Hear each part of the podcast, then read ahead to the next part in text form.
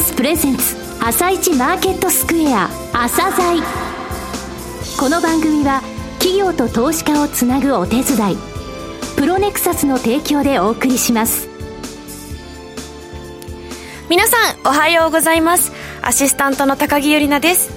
それではスプリングキャピタル代表チーフアナリストの井上哲夫さんと番組を進めてまいります。井上さんよろしくお願いいたします。よろしくお願いします。明けましておめでとうございます。明けましておめでとうございます、はい、よろしくお願いします。はいよろしくお願いいたします、はいさて、新年ということで、今日は井上さんに昨年の相場の振り返り、そして今年の相場の注目材料などについてたっぷりとお話しいただこうと思います。はい、えー、新年のね、アメリカマーケットマイナスで始まりましたと。はい、ダウは小幅なんですが、えー、ナスダック率は0.75%の下げですかね。うん、アップルも2兆ドルを時価総額、えー、割って始まったということで、ちょっとね、今日の日本マーケットも重苦しい雰囲気あるんですけれどもね、はい、えー、まずは昨年の振り返りからやっていこうと思います。はい。えー、それではまずは一旦お知らせです。企業ディスクロージャー IR 実務支援の専門会社プロネクサス上場企業のおよそ6割2200社をクライアントに持つこれはアジア証券印刷の時代から信頼と実績を積み重ねてきたからこそ。さらにプロネクサスが目指すのは企業と投資家をつなぎ日本の株式市場を活性化させることです。プロネクサス私たちは個人投資家の皆さんを応援します。企業ディスクロージャー IR 実務支援の専門会社プロネクサス。実は企業情報経済統計データベースも取り扱っているのをご存知でしょうか？膨大なデータの中からハッとする事実を抽出。それをクイズでお届けする新サービスが登場しました。サービス名は問いと答えの頭文字を取って問いこた。問いこたで検索。井上哲夫今日のストラテジー。それでは井上さんよろしくお願いします。はい、えー、まず昨年の振り返りからですけれどもね、はい、ダウは年間で1年もマイナス8.8%、まあ指数はね、えー、アメリカ、日本ともにね、4年ぶりのマイナスということになったんですが、はい、ダウが8.8%マイナスなんですが、日経平均は9.4%マイナス、まあ同じようなレベルなんですけれども、うん、ただここでね、考えなきゃいけないのが、ドルベースで日経平均も見なきゃいけないっていうことね。はいこれあの、2021年の年末っていうのは115円の08銭でドル円っていうのはニューヨーク終わってるのよ。うん、で、去年は、えー、130円の97銭、そして、えー、昨年の6月以来というところで、えー、昨日は129円台に入ってたわけなんですけれども、はい、この年末の数字で比較してみるとね、ドルベースで日経平均ってどれぐらい下がったかっていうと20.4%も下がってるのね。うん。だからダウが8.8%下がったって言っても、アメリカっていうか、ドルで投資してる、えー、投資家にとっては日経平均って20.4%のマイナスになってるってことなのね。うん、で、SP500、この SP500 っていうのは、えー、アメリカの中で、えー、年金とかね、世界的に年金とか、ソブリンウェルスファンドとか、うん、そういう公的な資金が一応ベンチマークとして見るものが SP500。はいそしてヨーロッパはストックス600っていうのがあるのね、うん、ヨーロッパのマーケットっていうのは、それぞれ構成銘柄が指数の少ないのが多いんですよ。ですので、えー、全体を見るためにストックス600っていうのを見るんですけれども、じゃあ日本はっていうと、やっぱりトピックスを見るのね。うん、で、まあまあ、トピックスっていうのでいくと、トピックスは5.1%マイナス、非常に軽いマイナスで済んだイメージなんですよ。で、SP500 っていうのはマイナス19.4%だったんで、うん、これはあの、SP500 に比べて随分アウトパフォームした、えー、いわゆる傷が、えー、小さくて済んだのはトピックスなんですが、このマイナス5.1%も、えー、ドルベースで見てみるとマイナス16.6%。大体ね、このイメージですよね。SP500 は20%下げて、トピックスはドルベースでマイナス17%下げた。そんなに変わらないけど、日本の方が若干、あの、硬かった。うん、下値が硬かったっていうのが、えー、去年のイメージなんですよね。うん、まあ、ナスダックについては33%下げたわけなんですが、こういった状況の中でね、外国人とはドルベースで日本のその株を買うときっていうのは、もちろん日経平均とかトピックスとか、個別銘柄の株価上がってほしいんですが、うん、同じように円高も望んでるんですよ。はい、為替のヘッジしないんですよね。年金、公的資金、ソブリンウェルスファンドっていうのは、うん、あの、やる場合っていうのはね、あの、為替だけのそのファンドっていうのはあるので、それでカレンシーオーバーレイっていうんだけど、そういうファンドを買ったりはするんですけれども、うん、基本的にヘッジっていうのはしない状況になってるわけなんですよね。うん、そういった中、じゃあ外国人日本株買ってくれたかどうかっていうところなんですが、月次の数字でいうと11月のところまでしかまだ出てません。12月の数字っていうのは1月の20日、えー、に、えー、東証が発表するわけなんですけれども、これでいくとね、ヨーロッパ、ヨーロッパ、北米、アジア、その他ってあるんだけれども、とにかくヨーロッパ、欧州っていうのが日本の株を大きくその影響を与えてきたっていうのはもうずっと言ってきたことなんですが、この欧州がね、えー、おととし2021年は4年ぶりに買い越してくれてた。はい、これ1兆5000億円も買い越してくれてたんですけれども、うん、え去年、2022年につきましては11月までで4700億円の売り、約5000億だね、うん、4700億円の売りになってたのね、うん、ただね、これ、これぐらいで済んでよかったって感じ。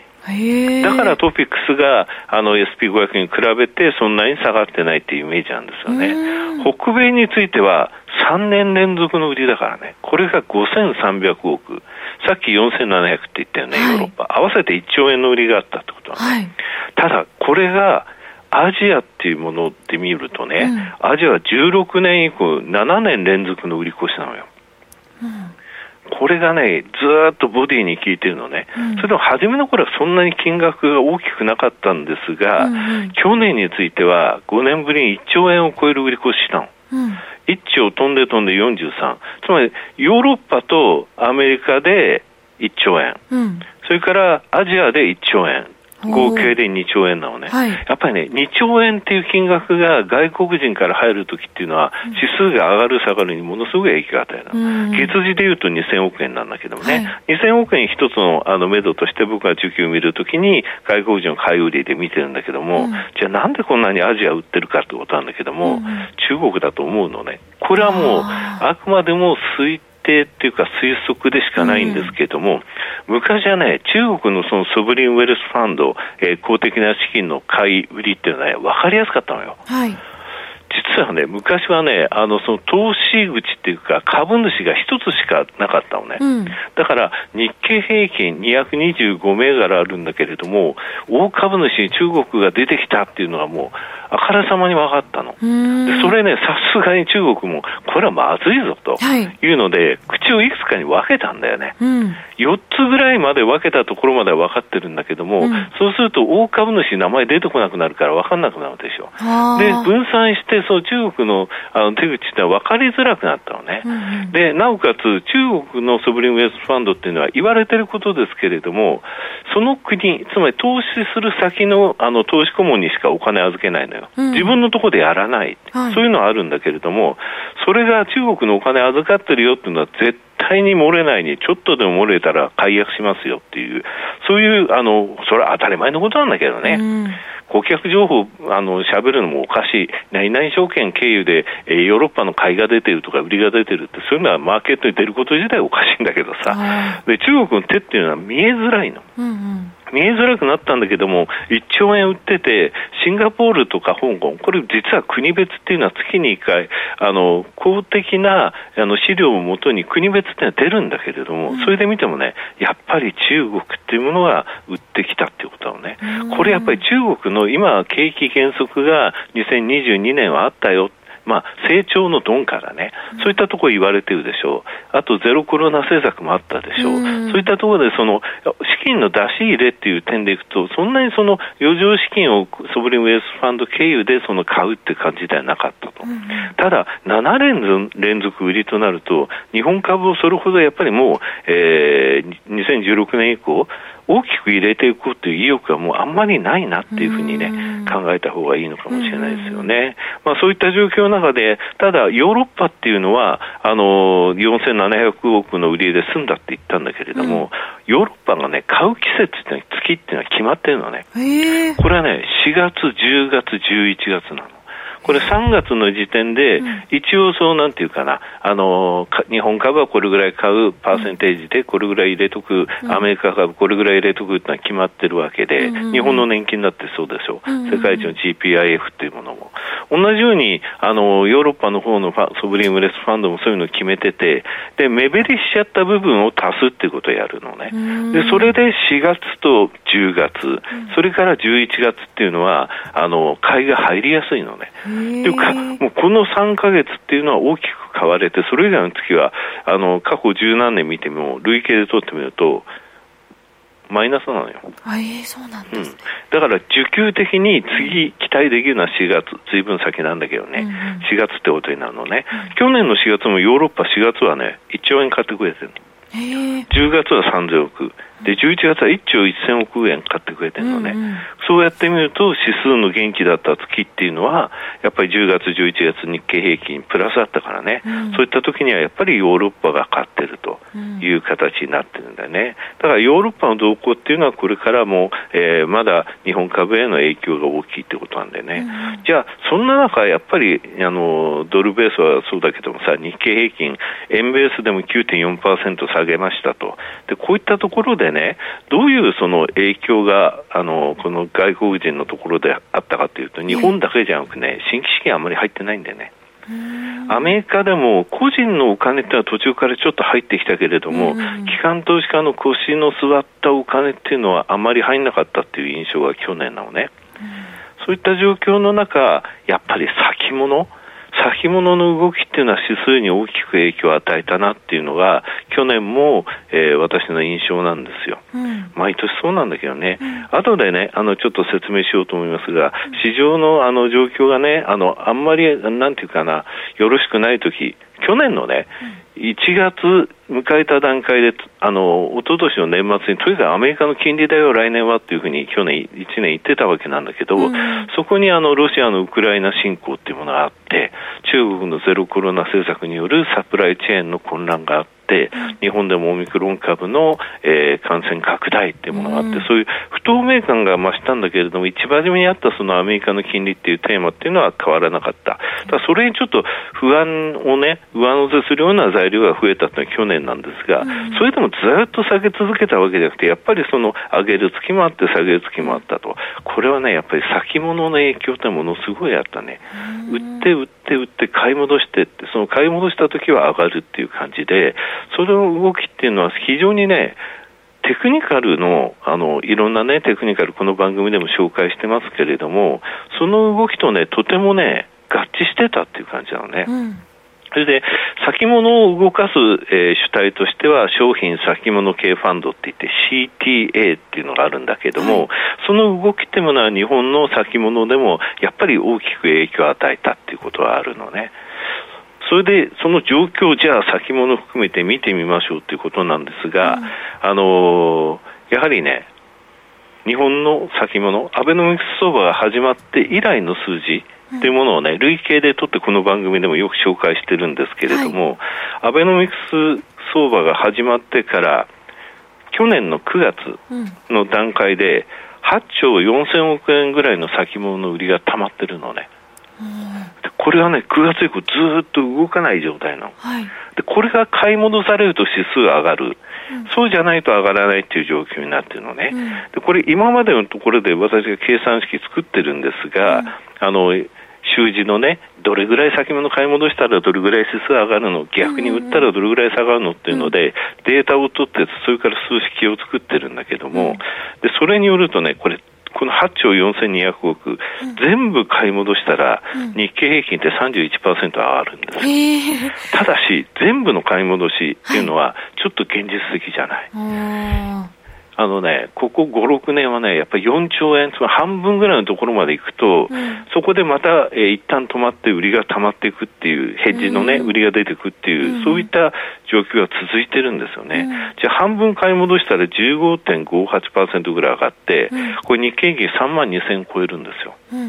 この3万2000のあの先物買い戻しによる日経平均が実現するためには、何が必要かっていうと、やっぱり地政学リスクが収まるっていうことなのね、うん、アメリカの金利だけではもう状況としてはないっていうこと、それからさっき指数が4年ぶりにママイナスとなりましたって言ったよね。うんうん、ということは、19年、20年、21年っていうのはプラスだったわけよ。で20年、21年ってコロナショックがあったのは20年でさ、うんはい、それの時もプラスだったわけで、うんうん、そしてアメリカの金利っていう影響はあったけれども、うん、そのアメリカの金利の影響がもしあのここで和らいでいる状況の中、株式がかなりちょっと明るさを見出している状況の中だとしたら、うん、やっぱりそれは地政学リスクがあるから株が買えないという状況になってるってことだと思うんだよね。でテクニカルのレベルをちょっと言っておくとね、あのこの番組の RSI の14日の5日移動平均と10日移動平均っていう話してるんだけれどもさ、うん、これ RSI, RSI の14日ってどういうことかっていうと、14日間の前日比の動き、上がる日もあれば下がる日もある。だ下がる日も絶対値で、えー、数字をプラスとして全部取ってみると、10日間で例えば3000円動いたと。そのうち1500円はプラスでしたと、1500円はマイナスでしたっていうと、これ50%になるわけね。3000円分のプラスの1500円っていうことでさ、これの、えー、が RSI の14日ってものなんだけども、これの5日移動平均取ったって、10日移動平均だったって、取ったって、それぞれ最低が0、最高は100、14日間、えー、上がり続けたら、日経平均そういうことあったんだけどね、数年前の10月、11月っていうところでさ、でそういうことがあると、えー、RSI っていうのは14日って100超えるわけよ。だそのあの5日移動平均、10日移動平均両方足したって結局0から200の間なのね。で100は真ん中ですと。で60から80が大体加減ですよっていうふうに言ってきたんだけれども、これがものすごい下のところになってるね。今53%なの。このね、53%っていうのは年末だったんだけども、実は去年、2022年、2021年、この2年間で最低の数字なのよ。それぐらいのところまでテクニカルって落ちてるのに、なんか元気がない、ここから大きく戻すぞっていうイメージのない中、年を超えてるでしょ。う。うん、こういったところが、あの、非常にその、相場の何が面白いなのっていうと地政学、しかも年末年始のところでもウクライナ、ロシアの情勢っていうのはいろんなニュースが飛び込んできてるっていうところなんだよね。うんだから、今のこの53%台ってね、非常にテクニカル的にはもうそこに近い。ただ、これが日経平均の終値が変わらないとね、あと5日ぐらいはこんな状況なんだよね。うんうん、そういったあのあの重苦しい雰囲気の中迎えちゃったわけなんだけれども、うん、まあ答えから言うとね、結局金利の部分よりも、もう、あの、地政学リスクのところだなっていう感じになってるんだよね。うんうんうん、米国金利について言うとね、うん、もう2年ものの金利は11月の初め、うん、10年もの金利っていうのは10月の、えー、24日に、うん、えー、天井をつけて、その後落ちてって、また12月になったら少し金利上昇し始めてるんだけども、もうあの11月とか、えー、10月、2年債、10年債がつけたレベルのところはつかないと思う。ですので、そういったところを考えるとね、金利の影響よりも、これからっていうのは、金利のところはマーケット先を見るんでね、明るさを見る。ただ、地政学ですが、依然として今年は大きいということです。はい。井上さん、お時間になりました。本日もありがとうございました。リスナーの皆さんも、また来週。朝鮮この番組は、企業と投資家をつなぐお手伝い、プロネクサスの提供でお送りしました。